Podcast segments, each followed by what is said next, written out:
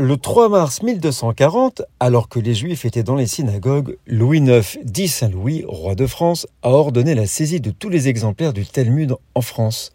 Le Talmud est un ouvrage de référence pour la communauté juive et contient des textes religieux, légaux et moraux.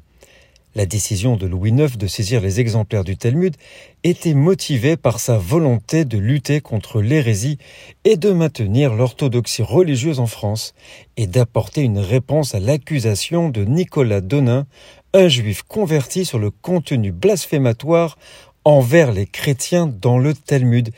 Il a alors ordonné la saisie de tous les exemplaires qui étaient en possession des Juifs et a ordonné que ces livres soient brûlés. Cette décision a eu un impact profond sur la communauté juive en France et a contribué à la persécution des Juifs dans le pays. Elle a également été l'une des premières manifestations de la lutte de l'Église catholique contre les Juifs et leur religion en Europe. Malgré cette persécution, la communauté juive en France a continué à prospérer et à maintenir sa culture et sa religion.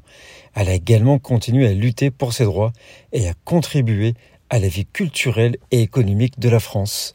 Nous sommes le 3 mars